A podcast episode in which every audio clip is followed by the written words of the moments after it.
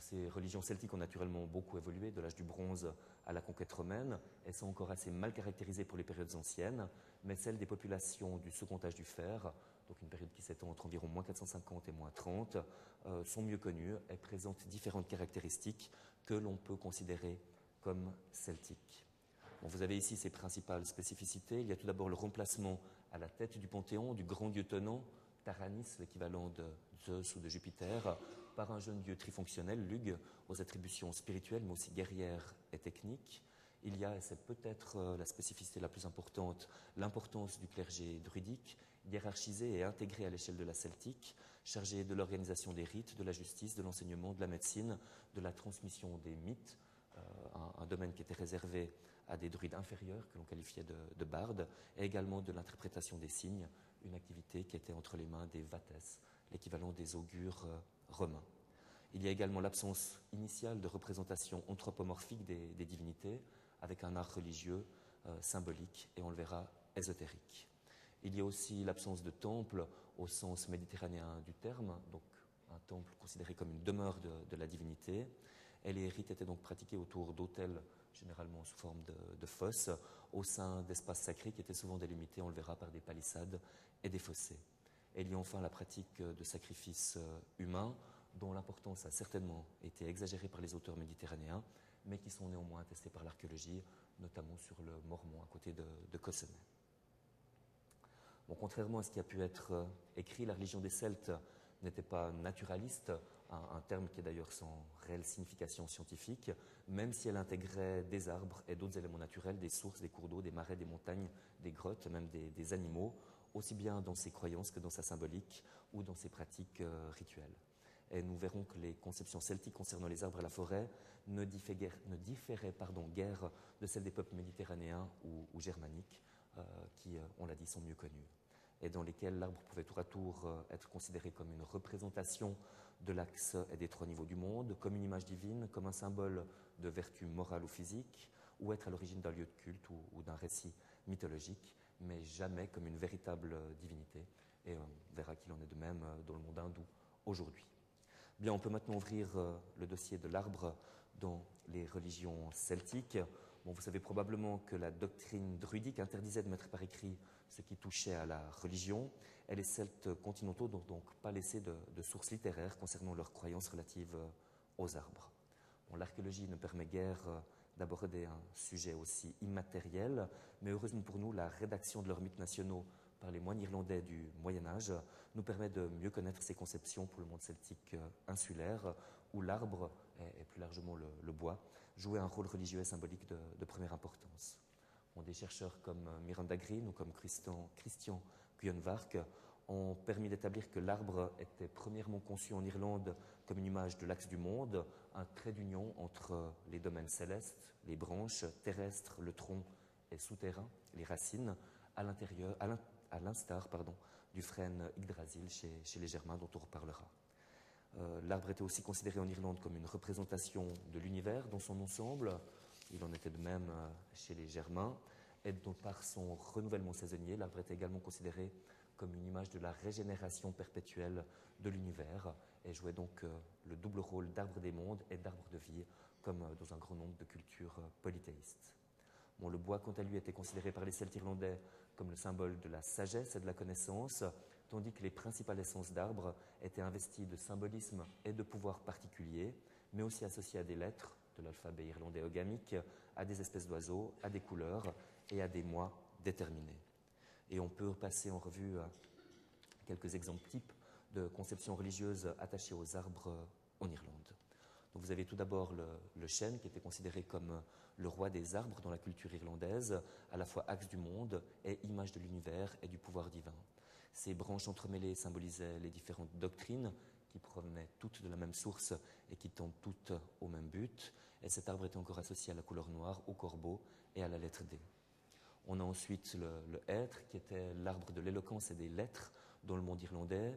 Le hêtre était aussi utilisé pour euh, communiquer avec les, ancêtres, dont les images, en général de simples pierres, étaient disposées à son pied. Et ces fruits qui servaient à nourrir les, animaux en faisaient un symbole de prospérité. Ensuite, euh, l'if, qui était considéré comme euh, le plus ancien des arbres qui étaient associés à la mort, notamment à cause de ces baies qui, vous le savez, sont, toxiques et que les rois irlandais vaincus ingéraient pour, euh, pour se suicider. le bois de, l'if est imputrescible et cet arbre était également tenu pour le symbole de la résistance et il est utilisé dans des techniques, dans des pratiques prophétiques ainsi que pour fabriquer des armes, notamment des hampes de lance et des plateaux de boucliers. Et pour finir, on a le pommier, qui pour les Irlandais était aussi important que, le chêne. Il était considéré comme l'arbre de la connaissance, et donc des druides, de la clairvoyance et de la magie. Bon, c'est un arbre dont les fruits suppriment la faim, la soif et, la maladie, et il symbolisait à cause de cela l'autre monde, souvent désigné sous le terme d'île des pommiers, Emenablach en gallois, Enez Abalan en gallois armoricain, et bien sûr euh, Avalon en français. Et le pommier était associé euh, également à l'érotisme, aux magiciennes et aux fées. Euh, les dessins sont d'un illustrateur qui travaille très souvent avec nous, David Glauser.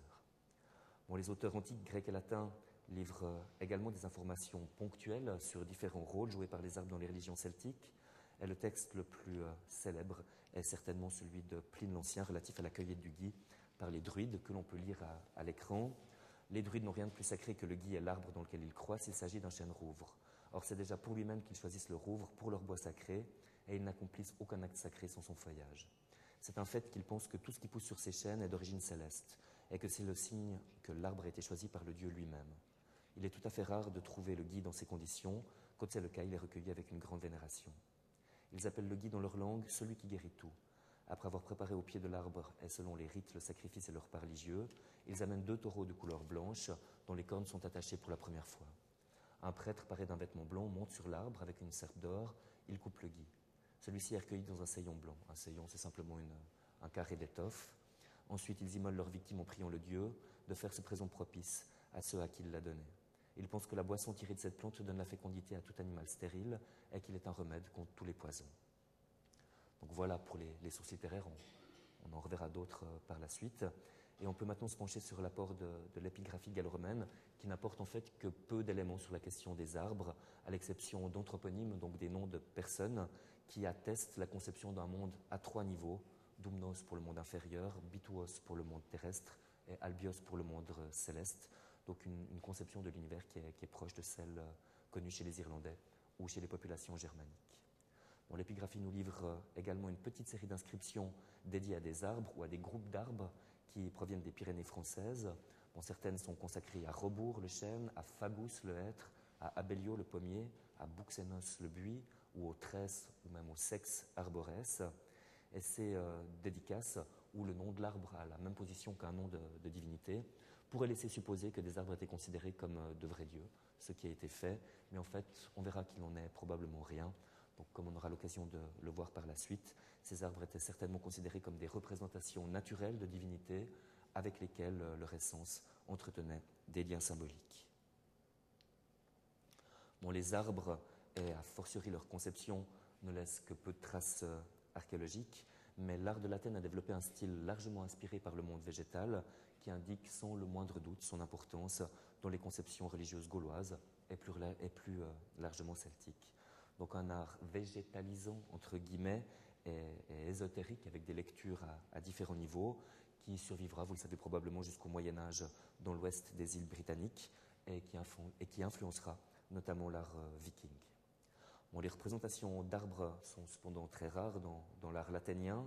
Elles y sont généralement remplacées par celles de feuilles ou de rameaux qui apparaissent notamment sur plusieurs panneaux du célèbre chaudron cultuel en argent de, Gundestrup, dont vous avez un détail euh, à droite à gauche, vous avez un, pilier euh, qui ornait probablement une, sépulture aristocratique, sur lequel on voit un décor euh, continu, très couvrant, vraisemblablement inspiré par le monde végétal, tout comme les espèces d'oreilles qui encadrent la tête du, personnage euh, central, des oreilles de Mickey en, langage trivial archéologique, qui ont été interprétées comme des feuilles de gui par différents chercheurs.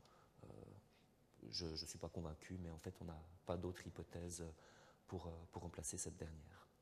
Euh, au milieu, vous avez un, détail de la paragnatite du casque d'Agris avec un, décor qui est construit sur euh, la palmette d'origine méditerranéenne, mais qui montre à nouveau l'importance du végétal dans cet art de l'Athènes.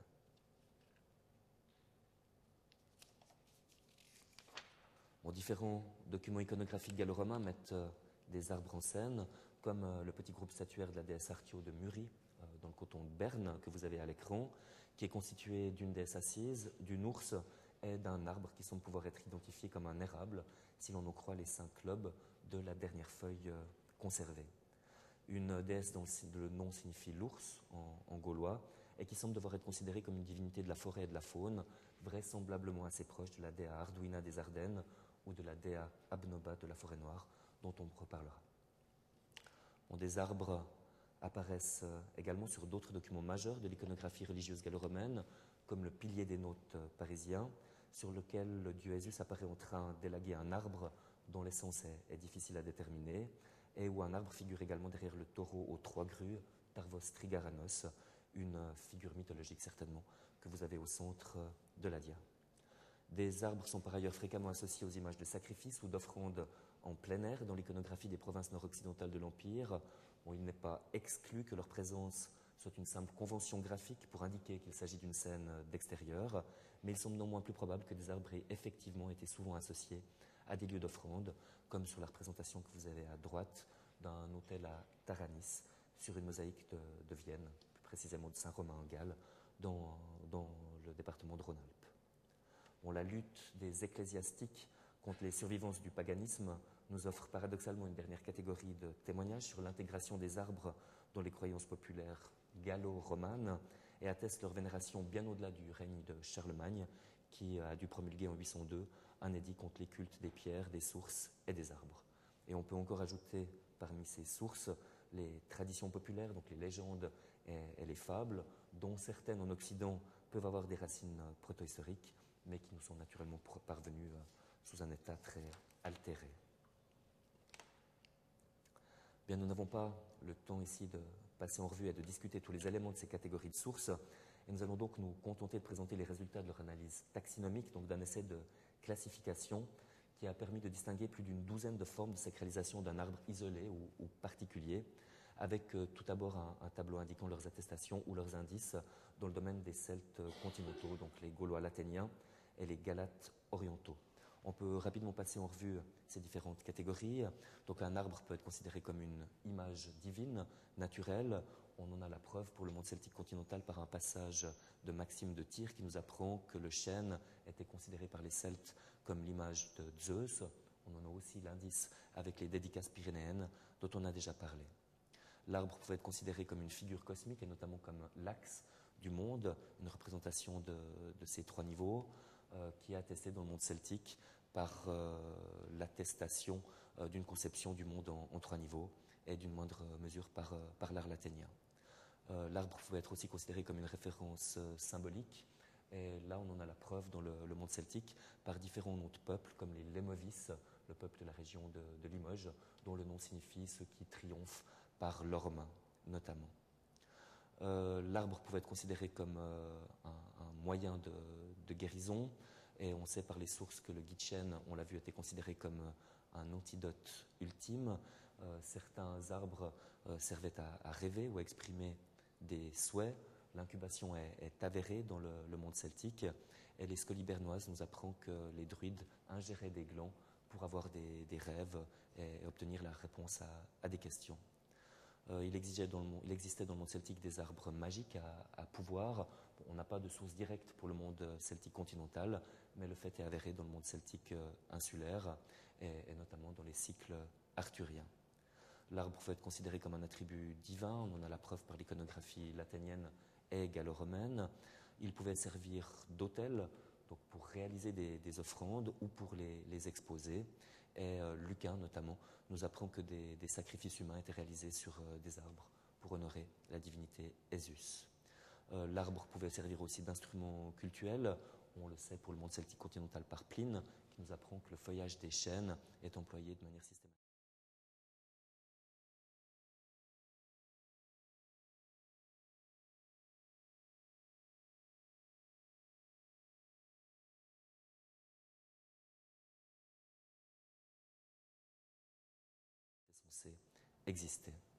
Les arbres pouvaient être désignés par un signe euh, divin. Donc on a vu avec le texte de, Pline que les Celtes considéraient que la présence de Guy sur un chêne rouvre manifestait le, choix de l'arbre par la divinité.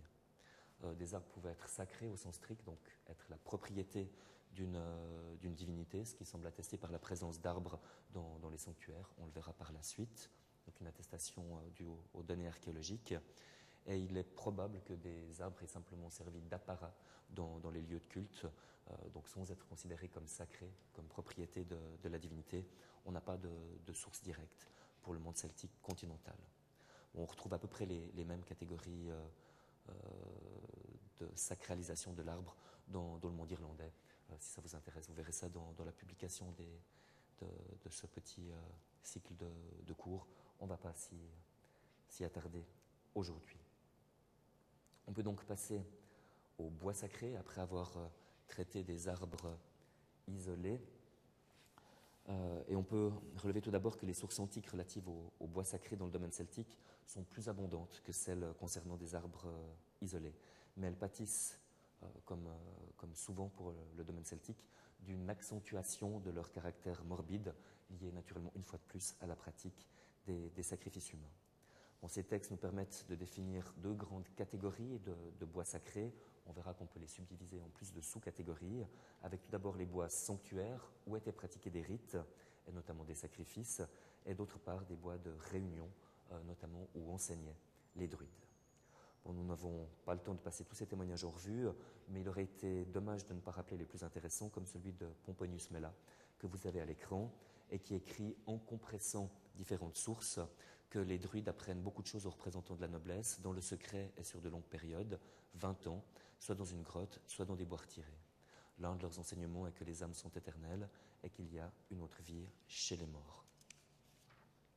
le texte le plus long relatif à un bois sacré gaulois se trouve dans la farsale de Lucain à propos du siège de Marseille par César. vous avez le début de ce texte à, l'écran que, que, je vais vous lire. Il y avait un bois sacré, le terme latin est lucus bien sûr, qui depuis les temps les plus anciens n'avait jamais été profané, entourant de ses branches entrelacées les ténèbres et les ombres glacées à l'écart des mouvements du soleil. Celui-là, ce ne sont pas les pans paysans ni les sylvains maîtres des bois, ni même les nymphes qui les possèdent, mais ce que l'on a consacré aux dieux suivant des rites barbares. Des hôtels y sont érigés sur des, des tertres sinistres, et tout arbre y est purifié par du sang humain. Les oiseaux même craignent de se poser sur ces branches et les bêtes sauvages d'y trouver un repère. Le vent ne vient pas se coucher dans de tels bois, non plus la foudre, faisant des nuées obscures. Euh, je continue. Ces arbres qui ne présentent leur feuillage à aucune brise font frissonner d'horreur. L'eau abondante s'écoule de noires fontaines. Les sinistres simulacres des dieux manquent d'art et se dressent informes sur des troncs coupés. La pâleur même du chêne pourri frappe d'épouvante. Déjà, on disait que des cavernes profondes mugissaient sous l'effet des tremblements de terre, que des ifs courbés se dressaient à nouveau, que des incendies éclairaient des bois qui ne brûlaient pas, que des dragons enlaçant les chênes se répandaient en abondance. Les populations ne s'en approchent plus pour pratiquer leur culte, mais cèdent le bois aux dieux. Que Phœbus soit au zénith ou qu'une nuit noire remplisse ce ciel, le prêtre lui-même a peur d'y pénétrer et redoute d'y surprendre le maître des lieux.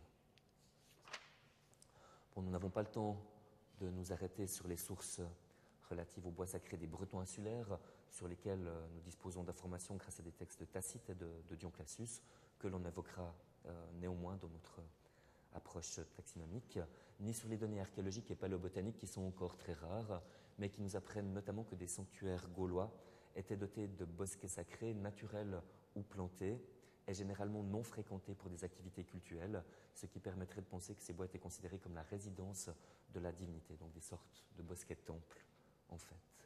Euh, comme dans le sanctuaire de Gournay-sur-Aronde que vous avez à l'écran, un sanctuaire euh, picard, dont vous avez ici l'état aux alentours de 250 avant notre ère, donc un sanctuaire constitué, comme de nombreux lieux de culte euh, gaulois, par un, espace enclos délimité par une palissade et des fossés périphériques, avec au centre un autel couvert où étaient réalisés les sacrifices, à ne pas confondre avec un, temple, des trophées d'armes, des trophées d'armes, pardon, et un petit euh, bosquet, sacré à, droite, dans lequel on n'a pas trouvé de traces d'offrande. Bon, une part de la conception celtique des bois sacrés est probablement aussi passée dans le subconscient de l'imaginaire médiéval, qui nous livre des exemples variés de forêts magiques ou enchantées, euh, tant dans les textes de langue celtique, donc dans les mythes irlandais ou gallois, que dans les langues romanes, avec bien sûr principalement les cycles arthuriens. Et de telles forêts, lieux de rencontre privilégiés entre les héros, les fées et différents types de, créatures surnaturelles existaient probablement dans les légendes gauloises, mais bien sûr nous n'en saurons pas plus, faute de sources écrites. L'épigraphie gallo-romaine nous permet par ailleurs de savoir que trois grands massifs forestiers du nord de la Gaule étaient, étaient vénérés, les Vosges sous la forme d'un Mercurius vosegus, les Ardennes sous celle de la Dea Arduina. Et la forêt noire représentée par la Diana Abnoba. Donc à nouveau, on ne va pas se pencher véritablement sur ce dossier ce soir, mais on peut relever que ces divinités, comme la Dea Artio, euh, dont nous avons vu le groupe statuaire de Muri, étaient vénérées dans différentes cités voisines, les Némètes, les Tribocs et les Médiomatrices, par exemple, pour, euh, pour Voségus, sans qu'il soit possible de savoir si ce phénomène indique un culte commun à différentes cités, soutenu par des solidarités régionales, ou au contraire une volonté, une volonté d'appropriation nationale, et donc des rivalités entre ces peuples voisins. Bon, vous avez ici à gauche une représentation du dieu des Vosges en tenue de, chasseur et tenant un cerf par sa ramure, par une euh, stèle découverte dans son sanctuaire du mont Denon, en territoire médiomatrice, et à droite une représentation de la Dea Arduina, représentée comme une Diane chasseresse, Diane chasseresse euh, chevauchant un sanglier gaulois. Pour l'ensemble des données relatives au bois sacré celtique permet, comme pour les arbres, un essai de, de sériation et la distinction de forme ou de type de, sacralisation, dont vous avez la liste euh, à l'écran, avec euh, des exemples pour les domaines celtiques, continental et, insulaires. on peut rapidement les passer en revue. Donc, on a vu que l'épigraphie gallo-romaine attestait la conception de massifs forestiers comme des, divinités, avec notamment l'exemple de, de Voségus ou, ou d'Abnoba. Un arbre pouvait être, pardon, un espace boisé pouvait être considéré comme une résidence.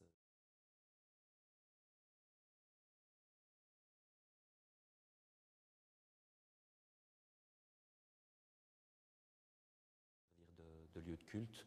On en a différents exemples, notamment à nouveau le bois de Marseille. Il servait de lieu d'assemblée euh, le principal témoignage se, concernant est certainement celui du Nemeton Galate, donc le grand sanctuaire confédéral des Celtes d'Anatolie, dont le nom signifie lieu de culte du chêne.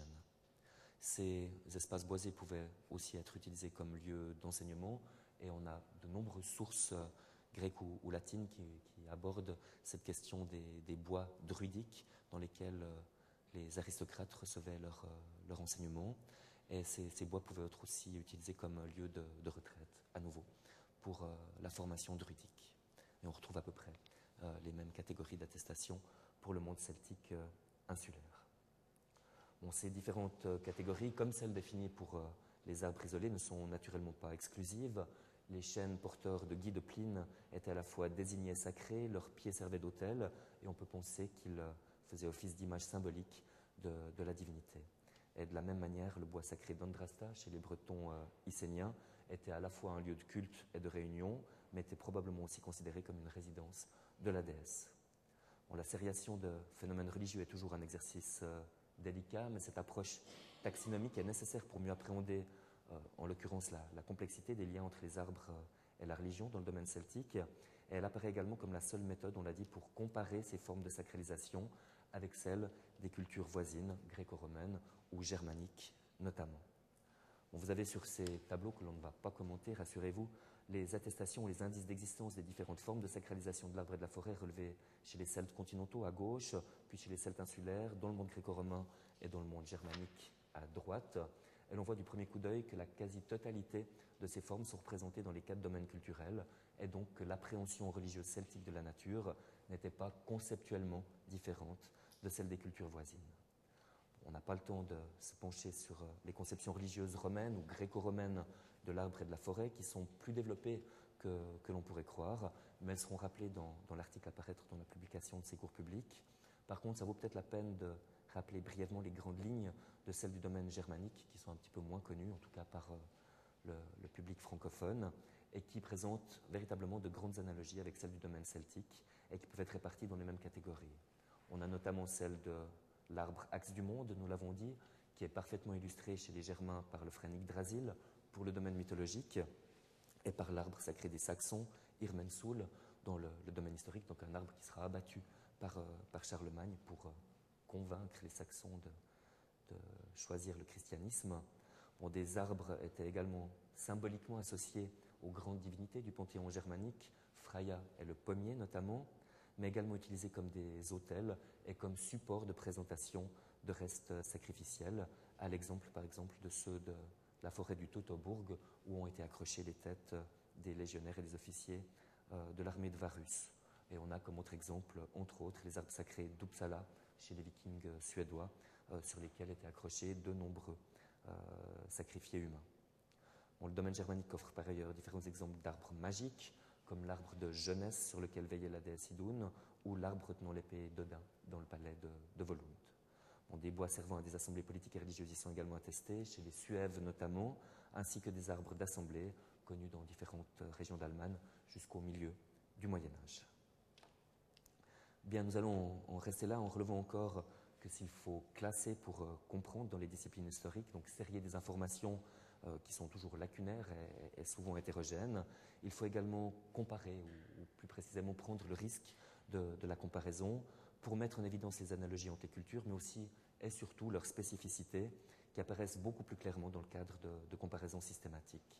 Donc on, l'a dit, les, Romains pendaient des crânes de bœufs dans, les arbres, tandis que les Celtes et les Germains y accrochaient volontiers des têtes euh, d'ennemis.